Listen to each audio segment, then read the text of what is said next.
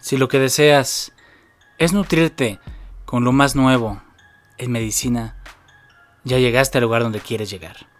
Esto es Medicina Digital MX. Sean todos bienvenidos, comenzamos. Me presento, yo soy el doctor Edgar Domínguez Arciniega, soy originario de la Ciudad de México eh, y la realidad de las cosas es que este es un gran proyecto el cual lanzamos tratando de involucrar a más personas en todos los temas relacionados a la, medicina. Que eso que querías preguntar tenga respuesta, eso que necesitabas saber tenga un motivo, pero sobre todo tenga un final, tenga la apertura del conocimiento. La realidad de las cosas es que la medicina no deja de ser aún una rama elitista del conocimiento, en la cual muchas veces se complica el tener el conocimiento pero a veces inclusive el encontrar la persona adecuada para poderlo recibir.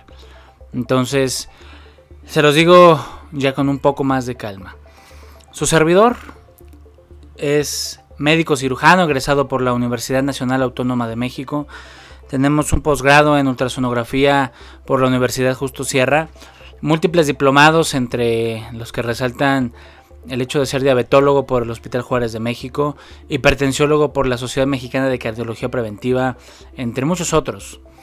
Eh, la realidad de las cosas es que tenemos un hospital aquí en el área oriente de la Ciudad de México, en donde todos los días vemos nacer bebés, en donde todos los días vemos jugarse la vida a los pacientes y poner su vida en nuestras manos y que esa confianza termine siendo la diferencia entre si el paciente logra mejorar o si termina buscando otra alternativa en donde tal vez y solo tal vez pueda tener otro tipo de, instancia.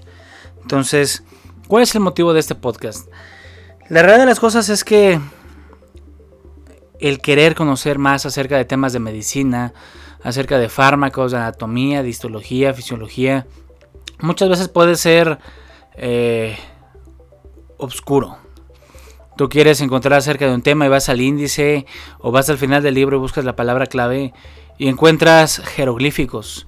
Y a veces en serio son jeroglíficos más grandes que lo que encontraban los alquimistas hace 500 años.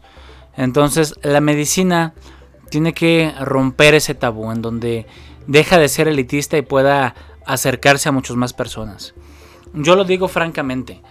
Eh, el día que yo fui aceptado en las áreas de la salud, por ahí en la prepa. La realidad de las cosas es que por más que yo quería encontrar información no encontraba, por más que yo quería encontrar más contenido no había. También estamos hablando de hace muchos años.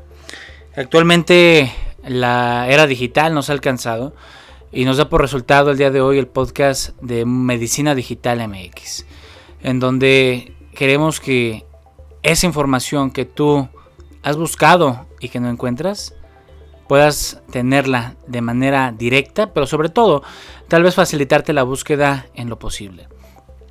Yo recuerdo que a mis maestros a veces les preguntaba acerca de un tema y me mandaban a un libro. Y llegaba al libro y lo leía y era pura paja, porque al final me decían, y al final son investigaciones, pero todavía no se comprueban. Entonces, ahí es donde decía yo, ¿de qué me sirvió leer las últimas 45 páginas y todavía sigue en investigación? Pero era importante saberlo porque la, ciencia médica es una ciencia constante en movimiento, constante en desarrollo, pero sobre todo constante en evolución. Las verdades de hoy puede que sean las mentiras del mañana. Entonces, te invitamos a que seas parte de esta aventura que tenemos con eh, Medicina Digital MX.